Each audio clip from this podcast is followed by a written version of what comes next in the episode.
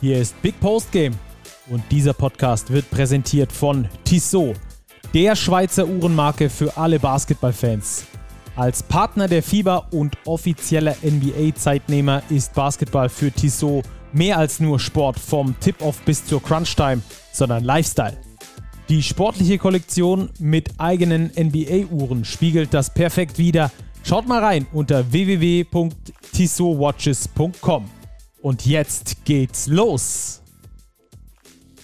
Die erste reguläre Folge der Saison 2022-2023 ist am Start Montagmorgen in eurem Podcatcher und damit sportliches Willkommen hier erstmal zu dieser Sendung und Welcome to Wow oder wie Robert Häusel es heute nennt, Welcome to Wow Washington. Wow, wo hast du den ausgepackt?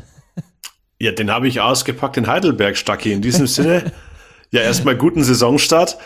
Weil über dieses Spiel und über Eric Washington, glaube ich, äh, müssen wir sprechen. Das war individuell eine Performance. Die BBL sagt ja so gerne, seit Beginn der digitalen Datenerfassung. Ich weiß nicht, ob es seit diesem Beginn mal eine Performance von einem Spieler in der Crunch Time gegeben hat, wie sie Eric Washington für die MLP Academics jetzt abgeliefert hat. Ja, das war auf jeden Fall krass, da werden wir gleich drauf eingehen. Dieses Wortspiel geht mir nicht aus dem Kopf, aber deswegen haben wir es auch genau genommen. Robert war sich erst nur unsicher und ich habe gesagt, komm, das nehmen wir. Das äh, bleibt wenigstens im Kopf. Welcome to Washington. Äh, überragend. du, hast, äh, du hast die besten Ideen am Sonntagabend, Robert. Ich bin kreativ. Ja, weißt das stimmt. Ist deine Kreativzeit Sonntagabends. Ähm, wir wollen gar nicht zu weit in die Personality abdriften. Wir wollen hier Basketball pur liefern, wie immer bei Big Post Game. Und deswegen wollen wir ähm, jetzt über den dritten Spieltag sprechen. In der Easy Credit BBL Bayern gegen Chemnitz haben wir natürlich als erstes Kurzzeit Live, haben wir immer für euch frisch ähm, dann raus aus dem Spiel, rein in den Podcast. Danach besprechen wir vier Spiele heute, etwas intensiver. Und dann gehen wir über in den Two-Minute-Drill. Wie lange gab es den Two-Minute-Drill schon nicht mehr, Robert?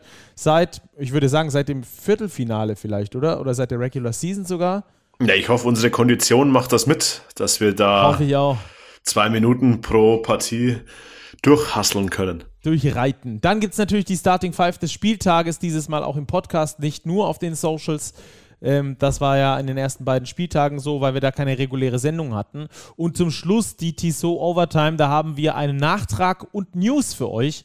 Also von daher ähm, macht es euch bequem in den nächsten wahrscheinlich guten 40, 50 Minuten und äh, hört uns zu und äh, damit tauchen wir ein, Robert. Kurzzeit Live-Spiel FC Bayern Basketball gegen die Niners Chemnitz.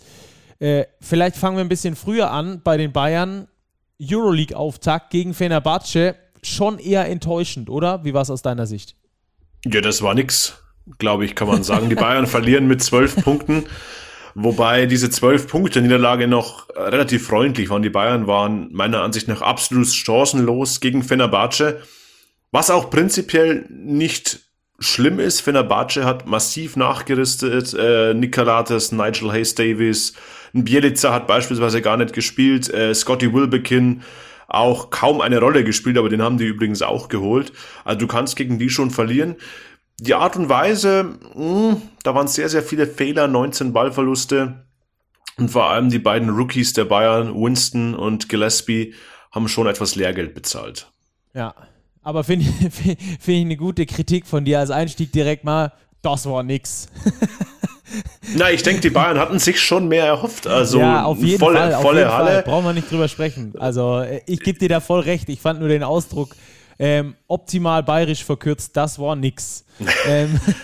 ne, es ist natürlich auch wieder so ein Spiel, Stacki. Die Bayern haben 19 Ballverluste und verlieren das Ding nur mit 12. Klar hatten sie jetzt keine reelle Siegchance, aber es war jetzt auch nicht so, dass Fenerbahce die Bayern komplett hergespielt hätte. Also das war ein Spiel für mich schwer zu greifen. Ich bin gespannt, wie sich Fenerbahce in den kommenden Wochen präsentiert. Ich bin aber fast noch gespannter, wie sich die Bayern auf Euroleague-Niveau präsentieren werden. Die haben jetzt ein sehr schweres Auswärtsspiel vor der Brust bei Virtus Bologna. Und ja, da geht es dann schon darum, jetzt mal den ersten Sieg zu holen. Wie gesagt, von einem Spiel sollten wir noch nicht zu viele Rückschlüsse ziehen, aber da war noch etwas Sand im Getriebe. Ja. Und äh, das ist dann vielleicht auch jetzt ein ganz guter, äh, eine ganz gute Überleitung auf das Kurzzeit-Live-Spiel, War das der Grund, warum die Bayern da mit äh, voller Kapelle rein sind und auch den Jungs, die in der Euroleague schon beansprucht waren, richtig Minuten gegeben haben, um diesen Sand aus dem Getriebe rauszuholen in diesem Spiel, in der Liga sich quasi äh, das Selbstbewusstsein zu holen für die Euroleague, die Eingespieltheit zu holen? Ja, ich glaube ähm, gewissermaßen ja. Othello Hunter, der ja im Euroleague-Spiel gegen die Türken wirklich eine überragende Leistung gebracht hat, der hat pausiert jetzt gegen die Niners Chemnitz, aber Lucic beispielsweise 24 Minuten, äh, Gillespie 28 und das, glaube ich, ist schon... Rubit auch fast 28. Genau, das ist schon dieser Eingespieltheit äh, geschuldet. Man will einfach versuchen, diese Rookies so schnell wie es geht zu integrieren. Lucic hatte jetzt auch noch nicht den fittesten Eindruck gemacht gegen Fenerbahce, hatte die ersten zwei BBL-Spiele ausgesetzt. Ich glaube, das war jetzt auch ein Punkt, dass man ihn einfach wieder ein bisschen ans Laufen kommt. Er hatte ja Verletzungsprobleme in der finalen Phase der letzten Saison, dann jetzt diese Europameisterschaft jetzt direkt wieder zu den Bayern. Das, glaube ich, war so der Hauptgrund, dass man Lucic jetzt nach dem Fenerbahce-Spiel direkt wieder in den Kader genommen hat. Und er hat es auch ähm, zurückbezahlt, 16 Punkte, perfekt aus dem Zweierbereich. Er hat einfach Rhythmus gefunden und das, glaube ich, kann für die nächsten Wochen und den Bayern äh, sehr, sehr wichtig werden. Ja, äh, Chemnitz war ja sowas wie der Angstgegner der Bayern in der vergangenen Saison. Die haben die im Pokal rausgeschossen, auch in der Liga zweimal gewonnen gehabt.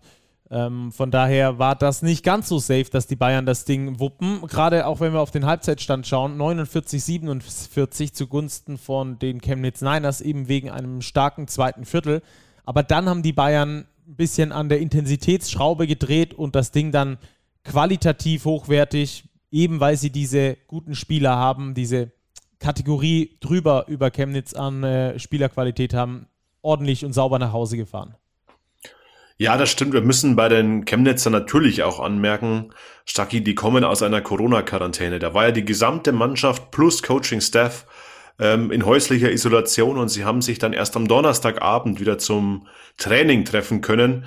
Und das ist natürlich, wenn du am Sonntag in München spielst, dein erstes BBL-Spiel, jetzt nicht die optimale Vorbereitung. Und dafür, finde ich, hat Chemnitz wirklich eine exzellente erste Halbzeit gespielt. Offensiv, extrem präsent, mit hohen Trefferquoten. Die Bayern haben dann nach der Pause defensiv massiv angezogen, sind mit 14-0 ins dritte Viertel gestartet und haben dann nur noch 25 Punkte insgesamt zugelassen in Halbzeit 2 aber auch, weil den Niners ein bisschen der, der Saft ausgegangen ist. Da war das Energielevel nicht mehr da. Gut, wo sollte es auch herkommen? Coach Pastore hat es vor dem Spiel gesagt. So aus Sicht der Kondition sind sie nach dieser Quarantäne deutlich schwächer als davor, logischerweise, wenn du fünf Tage nichts machen kannst in dieser frühen Saisonphase. Dazu Matt Mooney noch verloren, den Point Guard an Besiktas Istanbul. Also da ist viel ähm, noch schwere Umstände gewesen bei den Niners Chemnitz, aber ich glaube, unter Berücksichtigung dieser Hintergründe können sie mit dem Auftritt wirklich zufrieden sein. Ja, der, der Mooney war ja auch so ein halber Rob-Drop, ähm, der, da, der da gepurzelt ist, der dann, dann äh, bei den Chemnitzern gegangen ist zu Bischik. Das finde ich extrem schade, ähm, aber so ist das manchmal. Letztes Jahr bei den Chemnitzern ähm, Eric Washington recht früh gegangen, wenn ich mich recht erinnere äh, nach Italien, glaube ich, ähm, zum Basketball Champions League Team. Ähm, also wie dem auch sei, die Chemnitzer ähm, da so ein bisschen geschwächt in vielerlei Hinsicht. Ansonsten aber finde ich, ich habe die Chemnitzer vor allem in der Basketball Champions League Quali äh, schon gesehen, zweimal. Da hat mir die Art und Weise des Spielens schon gut gefallen. Äh, Gerade dieses äh, Ball Reversal, also den Ball extrem viel zu bewegen, auch außenrum die Extrapässe zu spielen, deswegen trotzdem aber individuelle Stärken rausarbeitend. Ähm, Gerade mit einem wie Anas Velitska beispielsweise, der mir immer sehr gut gefällt. Ähm, das ist schon alles sehr stimmig da bei den Chemnitzern. So ein Sieg gegen die Bayern wäre natürlich schön gewesen, aber ob der Umstände konnten wir das auch nicht wirklich erwarten. Hat, glaube ich, auch niemand erwartet. Eine einzige Führung gab es im kompletten Spiel für die Chemnitzer und die war bei 2 zu 0. Ansonsten ähm, die Bayern in allem überzeugend, außer bei der Freiwurfquote 65 Prozent. Das ist äh, ausbaufähig als Team. Alles in allem, aber die Bayern dann am Schluss mit der, ja, einfach der höheren Spielerqualität, mit mehr, mehr Treibstoff, wie du es auch schon richtig gesagt hast, die Chemnitzer aus einer schwierigen Phase rausgekommen. Aber ich glaube, dass die sich da recht schnell wieder fangen, aufrappeln und dann in den nächsten Spielen äh, wieder Gas geben. Da bin ich mir sehr, sehr sicher. Die Chemnitzer sehe ich trotzdem auf einem guten Niveau. Wie gesagt, das, was sie da gezeigt haben, in der Basketball Champions League war schon recht sehenswert. Und ähm, die nächsten Spiele jetzt gegen die Kreilsheimer direkt im Pokal, das wird auch schon mal interessant. Ähm, und dann der Liga gegen Würzburg und den MBC, die wir später auch noch mit im Programm haben werden bei den ausführlichen Spielen. Ähm, könnte schon was werden da für die Chemnitzer, dass die dann da nicht so ins Stolpern kommen gleich zu Beginn der Saison.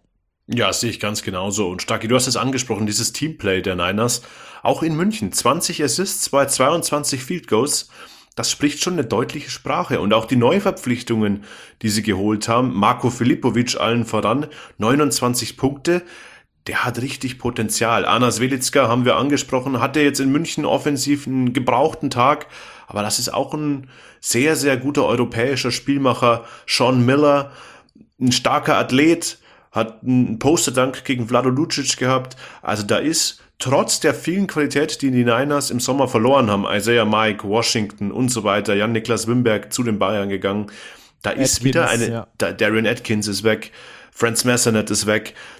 Also die haben massiv Qualität verloren und dennoch haben sie sich wieder einen Kader zusammengebaut, der äußerst spannend, äußerst vielversprechend ist und das haben sie jetzt trotz dieser Corona-Pause wirklich schon wieder anklingen lassen, dass mit ihnen eben zu rechnen sein wird.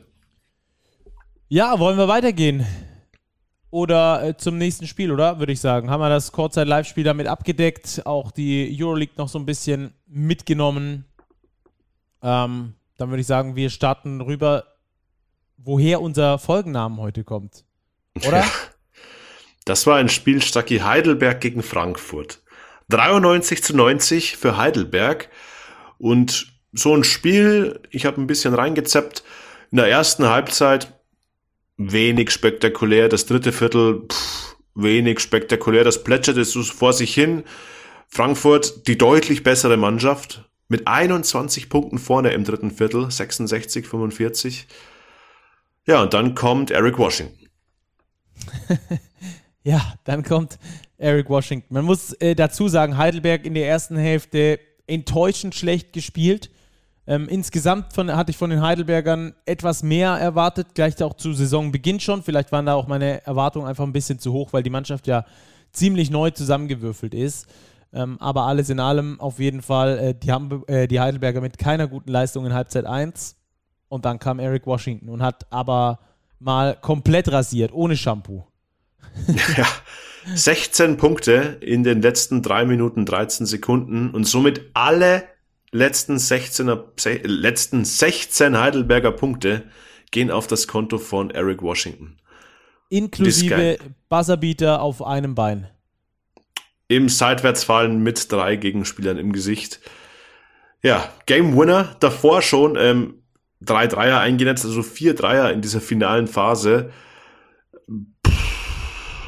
ja, was soll man sagen? Also vier Dreier in einer Minute 20. Es war noch 1,20 auf der Uhr und der Kerl nagelt vier Dreier rein, nachdem die Heidelberger das gesamte Spiel eigentlich gar nichts treffen. Ja, und er auch nicht. Null von sechs davor. Ja, er auch nicht. Und dann, ja, das gibt's nur beim Basketball.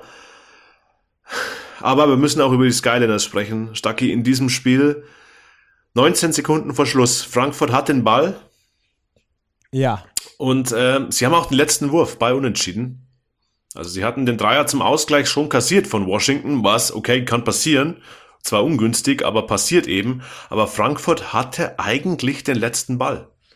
Ja, aber wenn du halt zu früh abschließt, auch das ist, ja, keine Ahnung, können wir vielleicht auf die Unerfahrenheit der Mannschaft schieben. Das ist ja immer so, äh, was so Sportreporter lieben, ähm, einfach mal auf die Unerfahrenheit der Mannschaft das Ganze zu schieben. Aber das ist nicht unerfahren. Jeder von denen hat bestimmt in seiner Karriere schon 50 Crunch-Time-Games äh, gespielt. Und wenn er erst in der U16 angefangen hat, Basketball zu spielen, jeder weiß, dass du den Schuss weiter runterspielen musst. Es war Laurinas Beliauskas, wenn ich mich recht erinnere, der den Ball eben loslässt mit 5, 6 Sekunden auf der Uhr. Er geht eben nicht rein und die, äh, die Heidelberger bekommen mit drei Sekunden gut auf der Uhr nochmal den Ball ja, und der Rest ist Geschichte. Washington schnappt sich das Ding, rennt über das komplette Feld, rechte Elbow-Position, im nach hinten fallen auf einem Bein mit drei Verteidigern macht er das Ding rein. Ja, und dann war's das eben wieder mit dem ersten Saisonsieg für Frankfurt. Wieder eine verhältnismäßig komfortable Führung, wie schon gegen Bayreuth, in der letzten Minute abgegeben. Ja. Hast du Scheiße am Schuh, hast du Scheiße am Schuh. Das könnte man, glaube ich, so zu den Frankfurtern aktuell sagen, oder? Jetzt äh, starten die schon mit einem ordentlichen Defizit in die Saison wegen eben der Wildcard, also einem finanziellen Defizit, was sicherlich so ein bis zwei gute Spieler sind, die sie sich dadurch nicht leisten können. Und dann äh, halten sie die Spiele, die sie eigentlich, ja, zumindest, was heißt gewinnen müssen, das ist das falsche Wort, ähm, aber, aber wo du die Siege einfahren könntest, die du am Schluss brauchst, um in der Liga zu bleiben. Und äh, verlierst halt dann zwei davon. Zwei von zwei bisher in dieser Saison von diesen knappen Dingern. Boah, das, das schmerzt so richtig. Das ist äh, wie wenn dir einer einen Fingernagel runterzieht. Boah, muss das wehtun. Ja, vor allem, weil sie eigentlich ganz gut gespielt hatten. Also die Frankfurter das war solide. Also auch vor allem Martinas Geben, den sie ja kurz vor Saisonbeginn geholt haben, gibt der Mannschaft wirklich Stabilität, auch auf den großen Positionen. Und dass du jetzt mit 0 zu 3 dastehst, nach drei Spieltagen, ist wirklich bitter. Jetzt geht's dann weiter. Die nächsten Gegner, MBC und die Löwen Braunschweig. Das sind auch zwei Teams. Der MBC, der traditionell eher hinten mitspielt. Die Basketball-Löwen auch nicht gut gestartet, beide Spiele verloren. Also das sind jetzt schon zu diesem frühen Zeitpunkt der Saison wirklich ganz, ganz wichtige Partien für die Skyliners, um da eben nicht sofort in einen gewissen Abstiegsstrudel hineinzugeraten. Ja. Und die Skyliners spielen ja nicht schlecht. Gerade in der ersten Halbzeit hat man gesehen, dass diese Mannschaft schon zocken kann. Ähm, aber auch, auch ein Yoshi Obiese mit einer ordentlichen Begegnung wieder, mit 14 Punkten äh, die er da abgeliefert hat. Insgesamt auch recht rund. Wir sehen Lukas Wank zweistellig, äh, Biliauskas zweistellig, äh, Obiese zweistellig, Geben zweistellig, Lorenz Brennecke zweistellig und auch Tubutis zweistellig. Also eigentlich alles, was dich ja breit aufstellt, wo du sagst, Mensch, wenn so viele Double Digits scoren, dann ist das eigentlich ähm, schwierig für den Gegner, das Ganze im Zaum zu halten. Also es ist nicht alles schlecht, auch diese Off-Ball-Actions, die wir da immer wieder sehen, im System von Coach Gerd Hamming. Ähm, super interessant anzugucken, aber vielleicht fehlt ihnen ein Spieler, der es am Schluss entscheidet aktuell. Dieser eine Spieler, der dir solche Spiele am Schluss gewinnt, so einen Eric Washington oder so einen Quentis Robertson in seinen guten Tagen. Wenn wir da in die Statistik gucken, 20 Minuten gespielt, null Punkte. Ich weiß gar nicht, wie oft äh, Tess Robertson in seiner kompletten Karriere null Punkte gemacht hat, wenn er 20 Minuten auf dem Feld stand. Und ähm, da muss man natürlich dann auch hinterfragen, ist das einer, der der Mannschaft noch richtig viel gibt? Oder ist das eher einer, der ja, den Kader vielleicht sogar ein bisschen bremst eher? Ja, ich wollte diese Personalie auch gerade zumindest mal ansprechen man merkt bei Qantas Robertson leider, leider, leider wirklich schon, dass der Zahn der Zeit nagt an ihm und er kann dem Team nicht mehr so helfen, wie er das vor drei, vier, fünf Jahren noch konnte. Und das er belegt einen Importspot bei den Skyliners und die Importspots, die müssen in dieser Kaderstruktur, die sie haben, funktionieren. Also ich hoffe, dass er nochmal auf den Dampfer kommt. Das wäre wirklich eine schöne Geschichte für Tess am Standort Frankfurt. Aber die ersten Spiele waren wirklich, wirklich dünn von Qantas Robertson. Ja, und jetzt äh, wird es für die Frankfurter direkt auch heiß, eben wegen dreier Saisonniederlagen, wovon zwei knapp waren, die nicht unbedingt hätten sein müssen, da gegen Bayreuth und gegen Heidelberg. Sie haben gerade das Pech, und das muss man auch so sagen, auch ein bisschen für sich gepachtet. Aber nur mit Pech ist es dann halt am Schluss auch nicht zu erklären. Von daher müssen sie jetzt liefern in den nächsten Spielen. Robert, du hast es gerade schon gesagt, äh, das sind jetzt Gegner und das ist gleich zu Saisonbeginn, ähm, wo du einige Siege dir eigentlich schon mal in die Tasche stecken könntest, um dann hinten raus vielleicht äh, nicht den ganz großen Druck zu haben. Ansonsten, die dicken Fische kommen noch. Also es ist nicht so, dass danach alle sagen, oh gut, kein Problem, dann gewinnt ihr halt äh, Spiel Nummer 14, 15 und 16. Alba kommt noch, Bonn kommt noch, ähm, Ludwigsburg, die gerade gut drauf sind, kommt noch irgendwann. Also es ist alles nicht so richtig rosig. Wie gesagt, Heidelberg und Bayreuth wären vielleicht zwei Teams gewesen, die es zu schlagen gegeben hätte. Die Chancen waren durchaus da. Chancen waren da. Ich glaube, die Skyliners müssen trotz der drei Niederlagen eben das Positive rausziehen, dass sie gute Ansätze gezeigt haben gegen Heidelberg wirklich über weite, weite Strecken des Spiels die deutlich bessere Mannschaft waren. Jetzt geht's nur darum, ich glaube, hier zahlen wir auch wieder drei Euro ins Phrasenschwein, sich mal zu belohnen mit einem Sieg. Ja. Ganz kurz noch Heidelberger, äh, die haben wir nur kurz angerissen vorhin. Äh, deine Meinung zu den Heidelbergern aktuell? Ja, Sand im Getriebe trifft's auch noch ganz gut. Ich war ein bisschen enttäuscht von den Heidelbergern. Sie haben mir nochmal nachverpflichtet, kurz, äh, kurzfristig Vincent Kestelot geholt, der da auch ganz gut reinpasst. Aber so von, vom Teamplay hat mich das jetzt noch nicht vom Hocker gehauen, was die Heidelberger da gezeigt haben. Sehen wir nicht, auch an, an 13 Assists nur. Nur 13 Assists, richtig. Bei 28 Field Goals, wenn wir vorher an das Verhältnis bei den Niners Chemnitz denken, ist das schon ein anderes Level. Ja, also da ist schon noch gut Luft nach oben, aber sie haben jetzt zumindest mal den Sieg in der Tasche. Da wird in zwei, drei Wochen niemand mehr danach fragen, wie der zustande kam. Aber auch die Heidelberger müssen sich schon deutlich steigern. Ich denke, wir hatten sie in unserem Power Ranking im vorderen Mittelfeld platziert.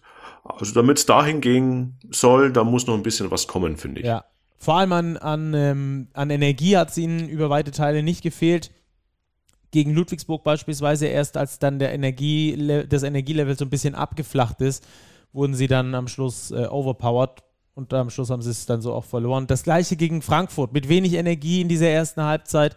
Man merkt das immer, wenn die Mannschaft dann da ist, ähm, auch auf einem guten Level, dann ähm, kann sie auch liefern und dann kann sie auch solche spektakulären ähm, Schlussviertel liefern, wie es gegen Frankfurt dann am Schluss der Fall war. Also daran müssen sie, glaube ich, noch so ein bisschen arbeiten, das einfach auch über eine ganze Länge eines Spiels hinzubekommen, um dann in der Bundesliga noch besser zu bestehen. Aber 93-90 gewinnen die MLP Academics Heidelberg gegen die Fraport Skyliners. So, weiter zur nächsten Partie, die da zwischen äh, Rostock und Ratio Farm Ulm stattgefunden hat. Die Rostock Seawolves mit ihrem ersten BBL-Spiel. Herzlich willkommen in der Liga, jetzt auch offiziell. Und äh, direkt mal mit einem Sieg. Und was für einer, Robert, gegen Ulm. Damit hatten jetzt nicht so viele gerechnet, glaube ich.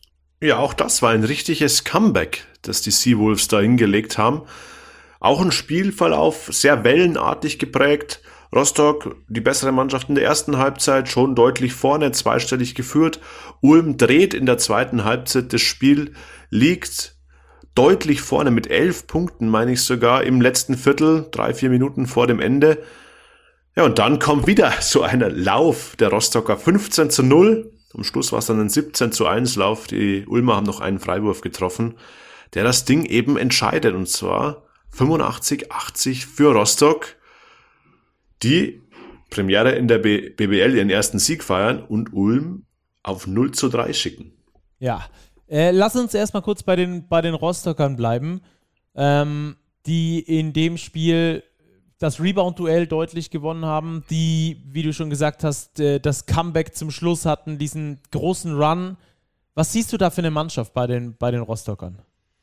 Ja, ich sehe so eine Mannschaft, die mit der Euphorie eines Aufsteigers spielt. Und ich glaube, dass es den Rostockern entgegenkommt, äh, viele Spieler aus der Aufstiegsmannschaft gehalten zu haben.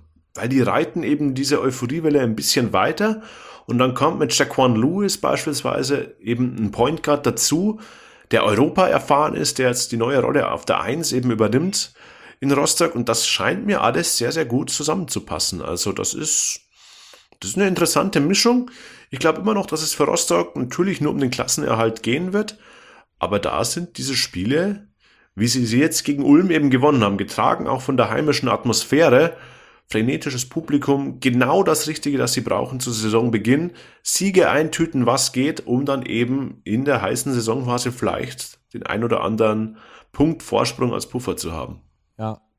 Ja, bin ich absolut bei dir. Hat man letztes Jahr auch bei Heidelberg gesehen, die haben auch ganz früh ihre vielen Siege geholt und dann am Schluss wirklich von diesem Vorsprung in Anführungsstrichen gezehrt um sich dann da nicht nochmal äh, ins ganz kalte Wasser stürzen zu müssen. Bei den Rostockern die, die ähm, Halle auf jeden Fall auch da gewesen. Über 3700 Zuschauer, die da richtig Alarm gemacht haben. Das hat echt Bock gemacht, äh, dazu zu gucken. Also die Rostocker ähm, angekommen in der Liga. Direkt mal mit einem Sieg im ersten Spiel in der BWL jemals. Das sind doch mal gute Vorzeichen. Und du hast es schon richtig gesagt, das sind exakt die Spiele, diese Stils, ähm, auch früh gegen Mannschaften vielleicht spielen zu können, die noch nicht so richtig drin sind in der Saison, um dann ähm, sich dahingehend äh, eben genau diesen Vorsprung zu verschaffen, um es dann hinten raus nicht noch mit ganz viel Druck spielen zu müssen. Schauen wir mal, wo es hingeht. Auf jeden Fall war der Anfang gut, der Auftakt war super und ähm, lag natürlich auch daran, es gehörte auch zur Wahrheit dazu, dass die Ulmer irgendwie noch nicht so ganz richtig zueinander gefunden haben. Weder in der Preseason, da kann man dann, dann immer noch sagen, ja gut, ist Preseason, da wird viel ausgetestet, da stimmt es irgendwie noch nicht so ganz, aber in der Liga, uh, also bisher, was die Ulmer da machen, schwierig. Ja, schwierig, da passt es tatsächlich noch nicht so zusammen. Wir haben ja den Kader vor der Saison ein bisschen analysiert, haben festgestellt, ja, der ist sehr, sehr spannend, da sind viele wirklich talentierte Jungs dabei. Aber man muss jetzt sagen, auch beim Gastspiel in Rostock, das Point Guard Du, Jago dos Santos, Juan Núñez, in Summe auf der Eins schwierig. Jago dos Santos jetzt auch nur zwölf Minuten, in diesen zwölf Minuten eins von neun gegangen. Juan Núñez immer wieder mit guten Ansätzen. Ich erinnere mich an einen No-Look-Pass in die Ecke zum Dreier. Ja, aber die Kombination, das ist echt schwierig. Ich hatte den Eindruck, dass sie sich in der zweiten Halbzeit wirklich so zusammengerauft hatten und das Ding auch locker nach Hause bringen. Aber es zeigt eben auch, dass sie diesen Lauf der Rostocker zulassen und noch nicht stoppen können, dass sie noch nicht gefestigt sind. Und das muss sich in Ulm jetzt wirklich schnell ändern, weil die drei Niederlagen, die stehen jetzt erstmal zu Buche. Ja, 0-3, die meisten Niederlagen zusammen mit Bamberg aktuell in der Liga, weil sie natürlich auch schon drei Spiele gespielt haben gegenüber vielen anderen Teams. Aber nächste Woche geht der Eurocup los. Also besser gesagt in dieser Woche, wenn wir, wir sind Sonntagabend, also wenn der Pod äh, bei euch im Catcher liegt, dann äh, ist es diese Woche. Am 11. Oktober, wenn ich es richtig weiß, starten die Ulmer in, die, in den Eurocup. Ähm, das kommt auch noch als zusätzliche Belastung, vielleicht auch als zusätzlicher Joker, weil man dann ähm, die Möglichkeit hat, vielleicht noch mehr über Spielerfahrung zu kommen. Aber ja, ich habe recht, äh, Dienstagabend geht es los, 19.15 Uhr gegen Venedig. Ähm, aber alles in allem kann das, ja, kann in beide Richtungen ausschlagen. Wie gesagt, entweder man, äh, ob der mehr an Spielzeit kann man sich besser zusammenfinden als Mannschaft oder das wird halt dann ganz schwierig wegen der Doppelbelastung. Ja, das stimmt. Und vor allem auch die nächsten Aufgaben national werden nicht einfach. Pokal-Achtelfinale in Göttingen. Die Göttinger auch sehr, sehr gut in die Saison gekommen. Und dann Bundesliga zu Gast in Oldenburg. Also auch ein sehr schweres Auswärtsspiel. Bin gespannt, wohin die Ulmer Reise gehen wird, ähm, ob man da die Kurve kratzt. Sagaba Konate, der Rückkehrer, war jetzt ja dabei. Der bringt Präsenz unterm Korb. Ähm, Rebounding, auch hochprozentige Abschlüsse am Brett. Also das war, kann ein Puzzlestück sein, der den Ulmern weiterhilft. Aber in Summe muss sich die Mannschaft schon noch deutlich weiterentwickeln. Ja, weiterentwickeln. Auch Fedor Sugic noch nicht die große Hilfe, obwohl er der Einzige ist. Ja, einer von zwei, die im Plus-Minus-Wert was Positives stehen haben, neben ähm, Konate. Aber ähm, ja, die Jungs müssen dann noch mehr gehen. Von Karim Jallo noch eine größere, noch eine stärkere Führungsrolle, obwohl der sogar ganz gut abgeliefert hat, zumindest mal mit 10 und 6. Ähm, da, muss, da muss jetzt mehr Führung kommen von solchen Jungs wie bei Karim Jallo, wie Tommy Klippers, die wissen, wie in der Bundesliga Spiele gewonnen werden können und diese Jungen mit an die Hand zu nehmen, denen die Sicherheit zu geben, auch so ein Spiel nach Hause fahren zu können, auch wenn es in Rostock ist und wenn da die Halle hyper ist. Ähm, aber es ist trotzdem ein Aufsteiger, der gerade frisch in der Liga ist und du kommst da als Playoff-Team rein, als Eurocup-Team rein. Das muss ein Sieg sein. Äh, alles andere äh, zählt da eigentlich nicht für die Ulmer. Ähm, schwierige Zeiten da gerade. Bei Ratio Farm mal schauen, wie und wann sie das gedreht bekommen. Der Eurocup ist die erste Chance am Dienstagabend für die Mannschaft von Tono Gavel, das erste Pflichtspiel in dieser Saison zu gewinnen. Könnte ja auch sein, dass sie sich darüber, wie gesagt, die Spielpraxis holen, die sie brauchen, um da besser zusammen zu funktionieren. Die Spieler, ähm, das war von Anfang an klar, brauchen Entwicklungsmöglichkeiten, brauchen Zeit zur Entwicklung. Ähm, da darf man jetzt nicht alles in die Pfanne hauen, aber drei Siege, äh, drei Niederlagen, sorry, zum Start in die Saison ist halt nicht ähm, so richtig gut. Schauen wir mal, wie es da weitergeht. Nächste Partie, oder? Würzburg gegen den MBC, Double Overtime, 113 zu 115 und ich muss sagen, ich habe dieses Spiel nicht live gesehen. Ich habe das auf dem, im, im Live-Ticker habe ich es gesehen, weil im Zug dankenswerterweise mal wieder das WLAN nicht so richtig gut funktioniert hat. Aber ich habe gedacht, okay, ähm, was ist hier los? Du zeppst da irgendwie rein. irgendwie stand es zwischendrin, keine Ahnung, 79, 84 oder was und du denkst dir, gut, das Ding, ja, normales Spiel und am Schluss 115, 113. Wow. Ich meine, es waren sogar 117. Ich glaube, ich habe in unser ja. Skript einen Tippfehler eingebaut. Oh, der Na, Zahlenteufel. Sogar 117 Punkte für den MBC. Naja, aber auch die Geschichte dieses Spiels ist schnell erzählt, beziehungsweise die Frage des Spiels, Stucky. Du bist plus drei oder, ja, faul oder nicht faul, wenn der Gegner den Ball hat? Ja, ich sag faulen. Auf jeden Fall faulen. Ja, und das haben die Würzburger zweimal nicht getan, nämlich am Ende der regulären Spielzeit und am Ende der ersten Overtime.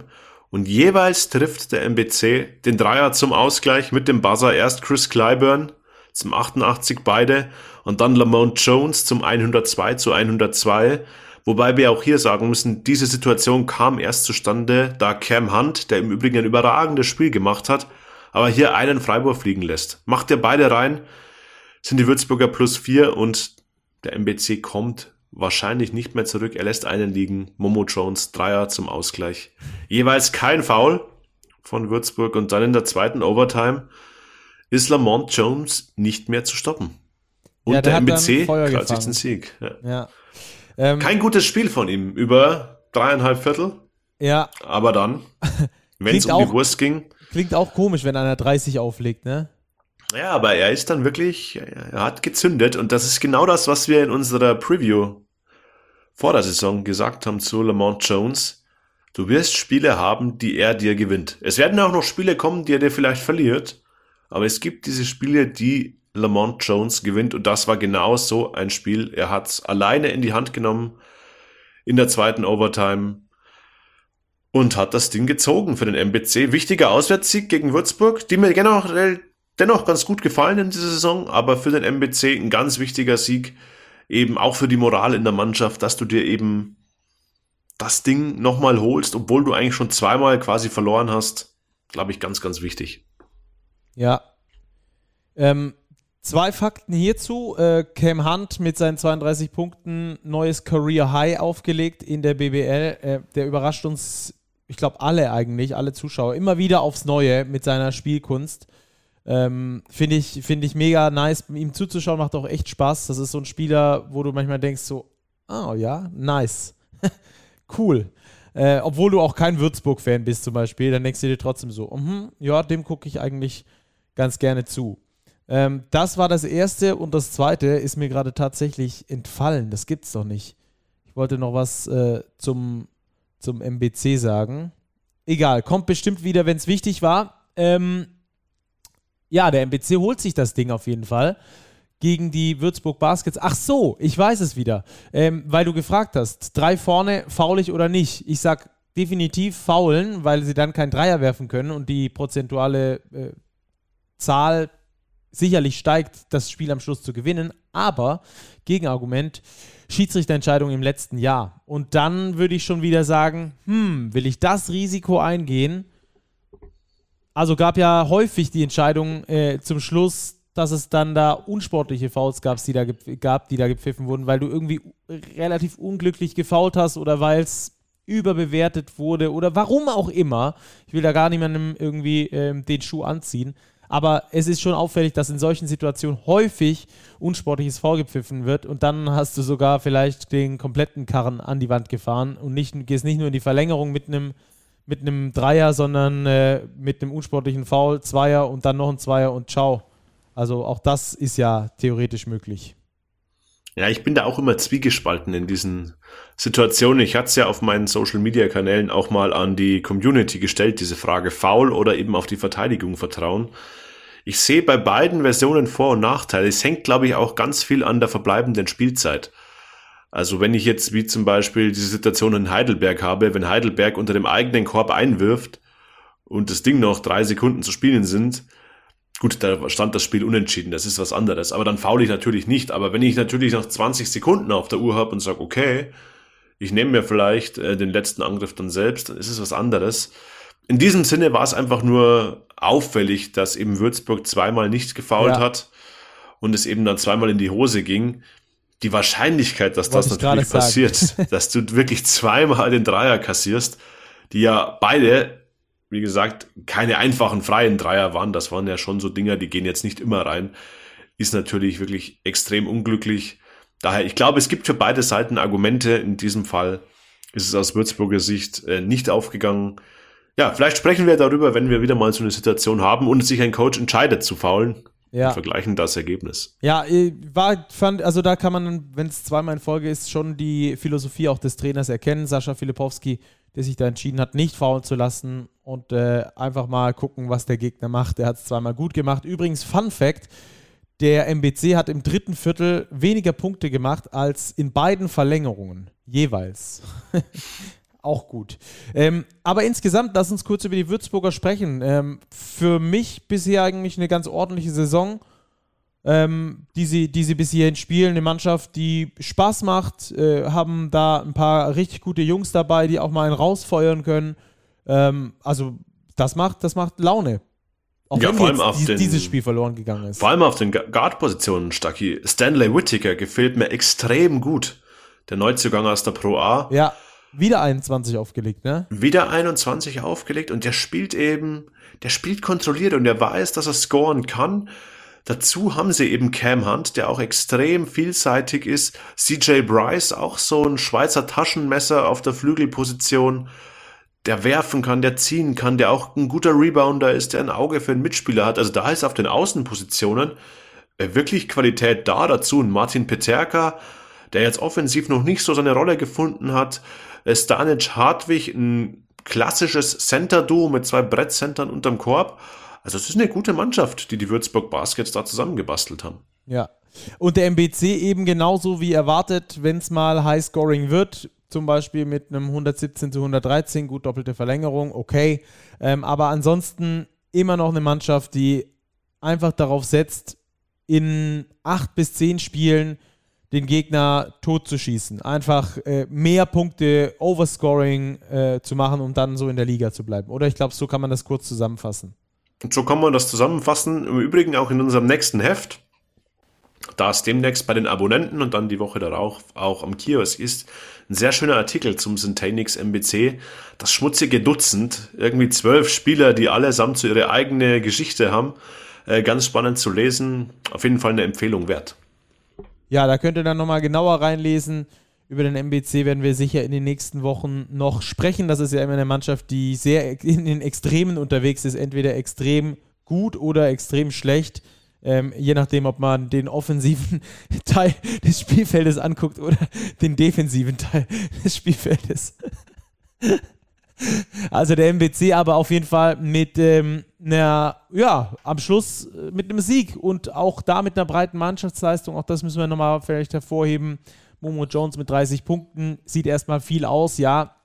Wir haben es ja gerade schon aufgeschlüsselt, aber auch ansonsten Chris Clyburn mit 16, ähm, äh, Martin Bräunig, der mit dabei ist, mit äh, 14 und 7 zum Beispiel, oder John Bryant mit 8 und 8, äh, die er damit auflegt. Also alles in allem eine breite Mannschaft, sechs Spieler, die Double Digit scoren, kann man sich, glaube ich, wirklich nicht drüber beschweren.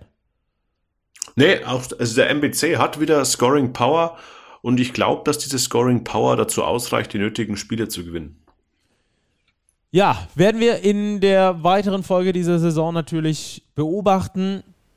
Der MBC gewinnt in Würzburg mit 117 zu 113, vielleicht auch einer dieser wichtigen Siege, um am Schluss dann in der Liga bleiben zu können.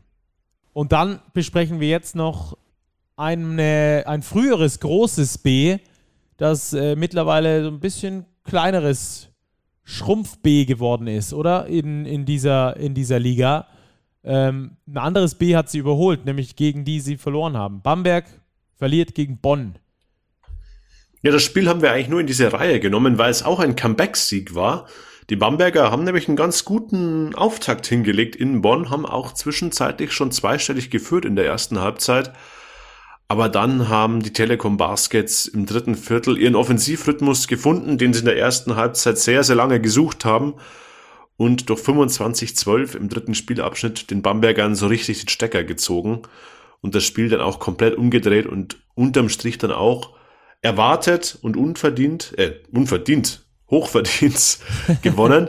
Die Bonner jetzt äh, ja auch mit einem Sieg, der erwartbar war, aber Bamberg eben ebenso wie Ulm, wie Frankfurt, noch ohne Sieg 0 zu 3. Ja, das ist, das ist bitter, oder? Ja, also Bamberg 0-3 Start, gab es das schon mal? Champions League Quali gescheitert, jetzt ein 0-3 Start, obwohl die Mannschaft, finde ich, besser spielt als jetzt noch in der Champions League Quali sind die Spiele aber verloren gegangen. Und jetzt ist natürlich schon äh, Druck da. Im Pokal spielt man jetzt gegen die Bayern am kommenden Wochenende. Da ist man jetzt nicht zwingend Favorit. Dann geht's gegen Ludwigsburg, gegen Hamburg. Das sind jetzt auch nicht Teams, die gerade so dahergelaufen sind. Also da muss von Bamberg schon was kommen. Es, sie brauchen dringend ein Erfolgserlebnis. Also wie gesagt, ich sehe sie verbessert, aber unterm Strich immer noch nicht da, wo ich sie erwartet hätte. Ich hätte sie eigentlich als sicheres Playoff-Team getippt. Da muss schon noch was kommen jetzt. Ja, also man kann in Bonn verlieren, das ist überhaupt kein Thema. Äh, die Niederlage gegen Kreilsheim war, glaube ich, viel bitterer in eigener Halle da, wo man das Spiel zum Schluss nochmal hergeschenkt hat. Ähm, aber du hast vorhin schon den Sand im Getriebe mehrfach bei den Teams äh, unter äh, oder attestiert. Ich glaube, das kann man bei den Bambergern schon auch noch sagen, oder? Also allein ja. kaderplanungstechnisch ist da noch viel offen. Ja, sie haben sich erstmal wieder 20 Ballverluste geleistet und mit 20 Ballverlusten in Bonn dementsprechend 15 Würfe weniger als die Telekom Baskets wird es einfach schwer zu gewinnen. Vor allem, wenn du das Rebound-Duell auch noch abgibst, ähm, davon 13 Offensiv-Rebound zulässt, das ist alles Fakten, die den Bonnern in die Karten spielen. Und ja, du hast recht, Stacki. Ähm, Bamberg auf der großen Position, Solomon Young wieder nur neun Minuten. Er hatte jetzt mal ein Spiel, wo er besser drin war. Ja, jetzt wieder sehr, sehr wenig Spielzeit. Gabriel Chachashvili sehr, sehr gute Ansätze. Finde ich einen extrem spannenden Spieler. Der hat einen guten Wurf. Aber das ist für mich eher so das Typ, der Typ Projekt. Den wollen die Bamberger entwickeln. Aber passt das zusammen dann mit Solomon Young? Der hat ja nur einen Zeitvertrag. Ich meine, sein Vertrag läuft aus nach dem Pokalspiel gegen die Bayern. Ich kann mir gut vorstellen, dass Bamberg da nochmal auf dem Transfermarkt aktiv wirkt, vielleicht den Spieler austauschen wird. Mhm. Also die Bamberger aktuell aus meiner Sicht so ein bisschen das Sorgenkind in dieser Liga. Kann man das, würdest du das so bestätigen? Ja, ich weiß nicht, ob ich Sorgenkind sagen würde. Naja, wenn du 0-3 startest und in der, in der Basketball Champions League Quali rausfliegst, im FIBA Europe Cup jetzt antreten musst, das kann man, glaube ich, aus Bamberger Sicht, die 100% andere Ambitionen haben, schon als solches bezeichnen dann, oder? Sind ja jetzt ja, auch schon ein paar richtig. Spiele im, im, ins Land gegangen. Ja, klar. Vor allem, wenn man jetzt davon ausgeht, dass sie im Pokal vielleicht auch rausfliegen, was jetzt ja gegen Bayern München nicht auszuschließen ist, dann sind auch in dieser Saison wieder viele Ziele früh weg. Und ja, Sorgenkind, gemeinsam mit Ulm, gemeinsam mit Frankfurt, würde ich da mitgehen, weil es einfach enttäuschend ist, was die Ergebnisse angeht, die Bamberg jetzt eben abgeliefert hat. Wie gesagt, ich sehe spielerisch schon Fortschritte immer wieder, als auch die erste Halbzeit gegen Bonn war wirklich okay, aber sie bringen es noch nicht über die vollen 40 Minuten. Ja. Die Bamberger auch mit der viertschlechtesten Offensive bisher in diesen ersten vier Spielen. Das ist auch aus meiner Sicht noch ein Stück zu wenig, ähm, was, sie, was sie da insgesamt an Offensiv-Output haben. Mit äh, unter 80 Punkten ist es halt schwierig, im Schnitt dann äh, weit zu kommen im Vergleich dazu äh, Würzburg beispielsweise äh, oben mit dabei mit äh, ebenfalls drei gespielten Spielen mit 91 im Schnitt. Ähm, das sind dann halt andere Sphären oder der MBC mit 95,5 Punkten in zwei Spielen. Aber das ist jetzt auch äh, Ausnahme. War, gewesen, eine Double, war beiden, eine Double Overtime genau, dabei. Die beiden mit äh, Double Overtime mit am Start sind. Klar, die Schnittmenge sehr gering, aber alles in allem ist das trotzdem äh, mit unter 80 Punkten schwierig, Spiele dauerhaft und äh, ja, dauerhaft erfolgreich zu bestreiten und dann da Richtung Playoffs gehen zu können. Also beobachten wir auf jeden Fall weiter die Bamberger und, und deren Weg, aber wir wollen natürlich auch noch über die andere Mannschaft sprechen, die beteiligt war. Die Telekom Baskets Bonn. Letzte Woche in der Champions League den Auftakt verloren, aber alles in allem immer noch auf Kurs, würde ich sagen. Also was heißt immer noch, äh, um Gottes Willen. Äh, in der Basketball Champions League darfst du mal verlieren, vor allem gegen ein Team wie Reggio Emilia, habe das Spiel sogar gesehen. Ähm, die waren einfach gut, ja, die Italiener. Ähm, aber die sind absolut auf Kurs, eher so, würde ich sagen. Sehe ich genauso, die sind auf Kurs. Das ist eine typische Mannschaft von Thomas Isalo. TJ Shorts ist der Anführer, der die entscheidenden Dinge auch macht, wie jetzt im Spiel gegen Bamberg.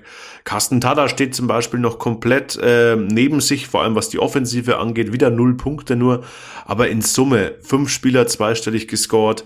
Jerry Mo Jeremy Morgan hat seinen Wurf wieder gefunden, Leon Kratzer mit zehn Punkten solide, Finn Delaney, ein Vorwart, der irgendwie alles kann, der auch mal auf die fünf rückt in der ganz kleinen Aufstellung, auch die drei spielen kann. Also da ist viel Flexibilität da, da ist viel Intensität da, also wie man es von den Bonnern erwartet. Von daher würde ich auch sagen, äh, sie sind auf dem richtigen Weg, sie sind in der Spur. Ja. Und was mich besonders freut, ähm, dass auch Seba Herrera äh, unter seinem alten neuen Coach scheinbar wieder zu funktionieren scheint, gerade in den ersten zwei Spielen mit richtig guten Quoten von Downtown, fast 45 Prozent geschossen, 12,5 äh, Punkte im Schnitt, einmal 10, einmal 15 aufgelegt in diesen beiden Spielen ähm, auch in der Basketball Champions League, wenn ich mich recht erinnere, mit einem ordentlichen Spiel. Also äh, das sind so Spieler oder, oder so Geschichten, die mich einfach dann äh, wirklich auch freuen. Ähm, war ja dabei, hat er unter Isalu in Kreilsheim gespielt. Dann sind die beiden getrennte Wege gegangen. Hatte jetzt eine schwierige Zeit in Oldenburg, kommt jetzt nach Bonn zurück, wieder unter Isalo und es scheint wieder ganz gut zu funktionieren. Also, das ist eine der schönen Stories dieses Spieltages, finde ich, oder dieses, äh, Saisonauftaktes. Absolut. Macht eine gute Rolle, bekommt auch mehr Verantwortung mit dem Ball in der Hand, was ihm, glaube ich, gut tut. Also schön zu sehen, dass er sich wieder zurechtfindet. Absolut. Da bin ich ganz bei dir. Ja, dann würde ich sagen, wir gehen jetzt über in den Two-Minute-Drill äh, Robert, und äh, sprechen dann erstmal über das Spiel zwischen den Hakro Merlins Kreisheim und der BG Göttingen. Beide mit Rückenwind reingekommen in diese Begegnung. Kreisheim gegen Bamberg, das Spiel davor gewonnen in Bamberg, da den ersten Saisonsieg geholt. Äh, allerdings zu Hause das erste Saisonspiel verloren gehabt, die Kreisheimer. Und die Göttinger, die kamen nach einem Auswärtsspiel und einem Auswärtssieg in Ulm. Dann äh, ebenfalls mit Rückenwind zu den Hakro Merlins Kreisheim und am Schluss haben sie das Ding gewonnen. Auswärts in Kreisheim mit 81 zu 77, gerade weil sie im letzten Viertel nochmal richtig Gas gegeben haben, 18 zu 3 dieses letzte Viertel gewonnen haben. Ansonsten die Kreisheimer sehr dominant beim Rebound. Jaron Lewis mit einer klasse Begegnung, 16 Punkte, 10 Rebounds, hat seine Kreisheimer dann da auch wieder richtig äh, rangeführt.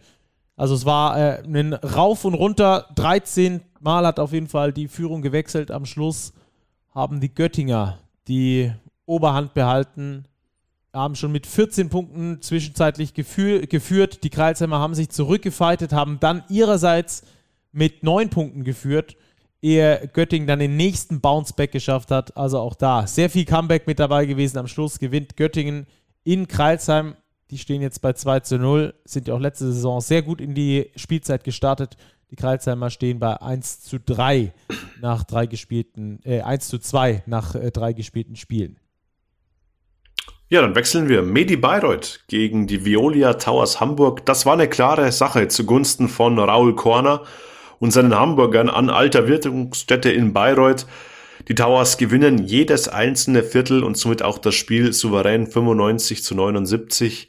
Im insgesamt ganz ausgeglichene Teamleistung. Sechs Spieler scoren zweistellig bei den Towers.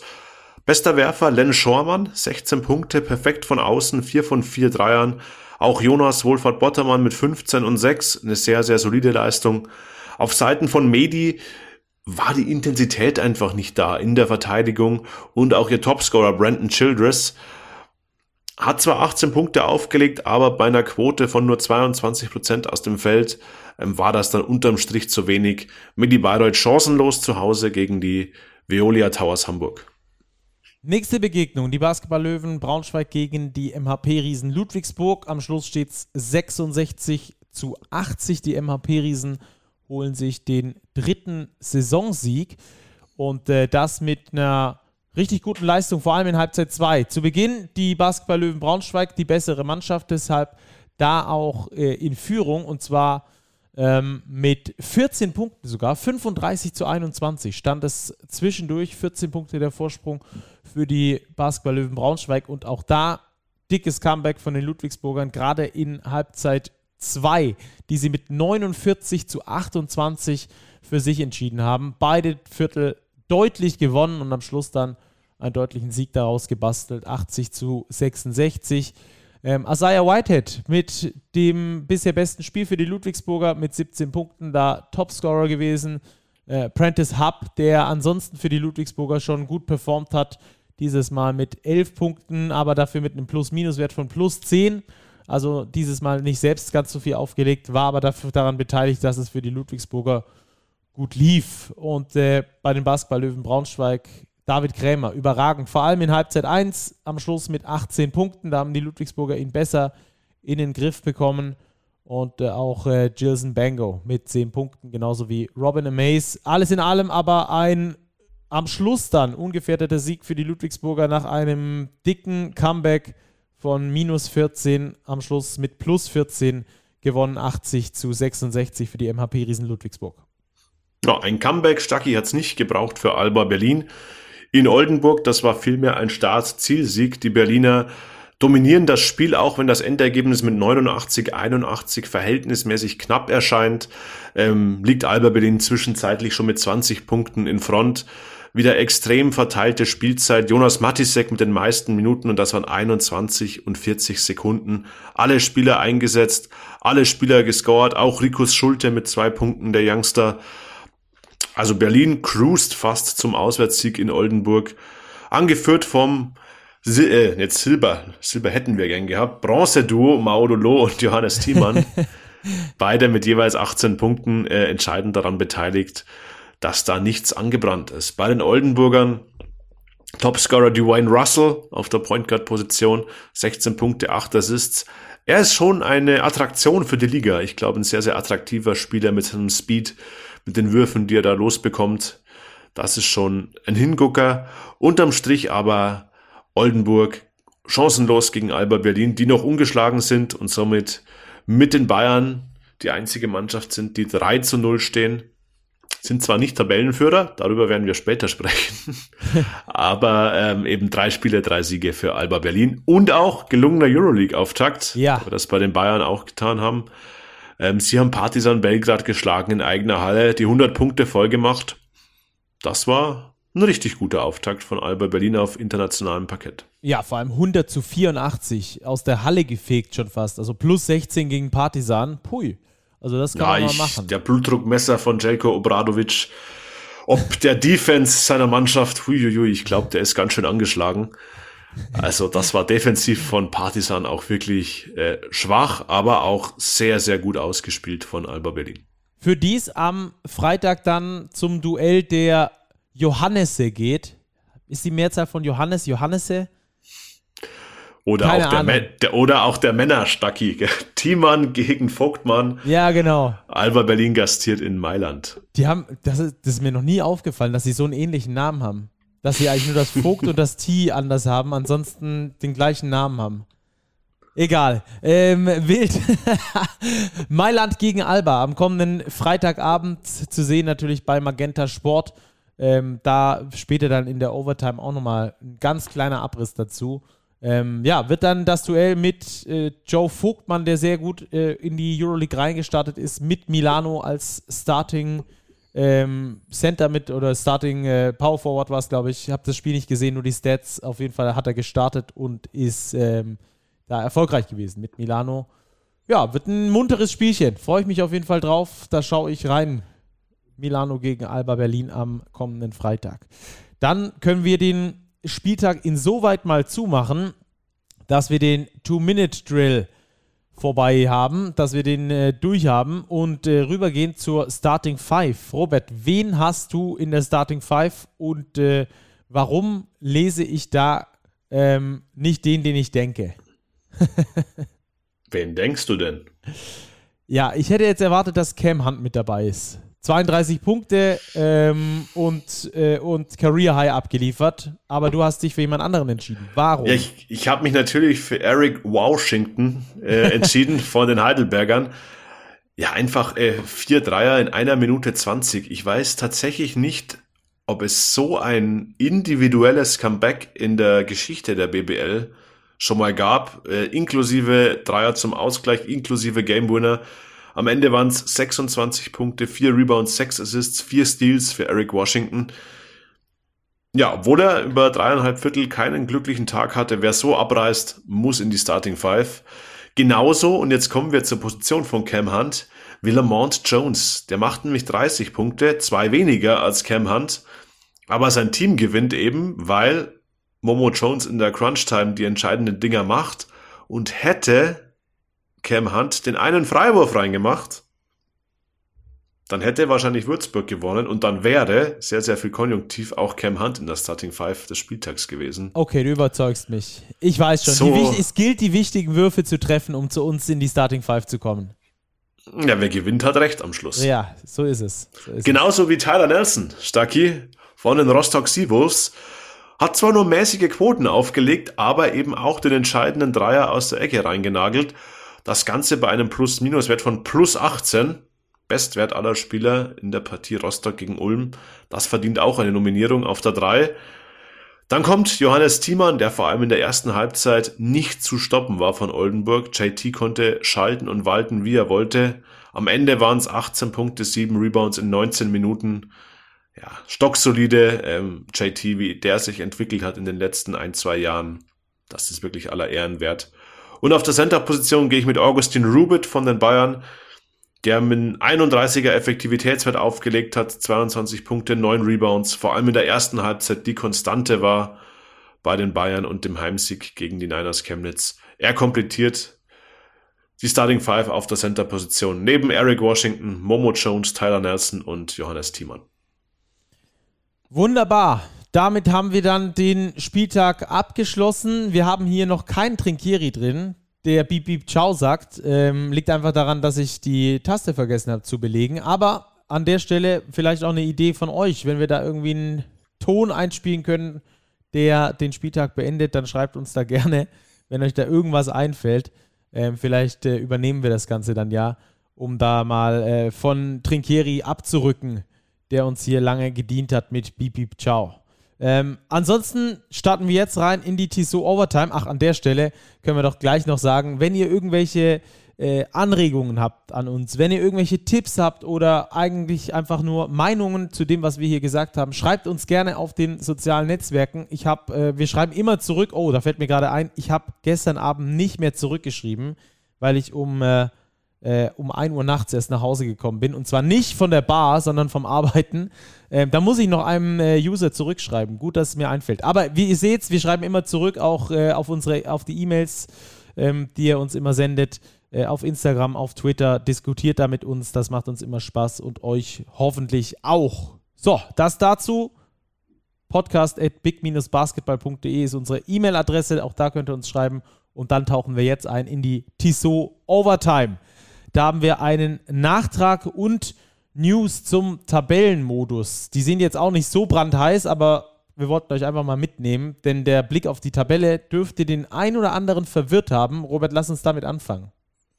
Ja, die Tabelle in der BBL wird jetzt neu gestaltet, können wir das so sagen? Gewertet vielleicht, oder? Genau. Wir hatten ja immer dieses Ungleichgewicht ähm, in der Tabelle, dass Teams eben unterschiedlich viele Spiele hatten. Am extremsten war das Beispiel eben bei Alba Berlin in der vergangenen Saison, die über die weite, über weite Strecken eben die wenigsten Niederlagen hatten, aber irgendwie auch die wenigsten Spiele, deswegen auf den Plätzen 4, 5 und 6 rumgedümpelt sind. Das hat man jetzt korrigiert, indem man die Teams sortiert nach dem Siegquotienten quasi. Wie viel Prozent der Spiele hat denn eine Mannschaft gewonnen? Da spielt nämlich die absolute Anzahl der absolvierten Partien dann nur noch eine untergeordnete Rolle. Und so stehen jetzt aktuell sechs Mannschaften mit einer Siegquote von 100 Prozent an der Spitze und 100% sind eben 3 zu 0, wie es Bayern München und Alba Berlin hat, oder eben auch 1 zu 0, wie es die Rostock Seawolves haben. Dementsprechend steht Rostock mit einem Saisonsieg jetzt vor den Hamburg Towers, die beispielsweise 2 zu 1 stehen, oder Oldenburg, die ebenfalls 2 zu 1 stehen. So sieht's aus. Ob das jetzt äh, die Lösung ist, weiß ich auch nicht. Wenn dann die eine Mannschaft letztes Jahr hatten wir es ja, glaube ich, dass Alba fünf Spiele weniger hatte als irgendeine andere Mannschaft dass dann die totalen Siege nicht als Nummer 2 gewertet werden, dieses äh, Wertungssystems.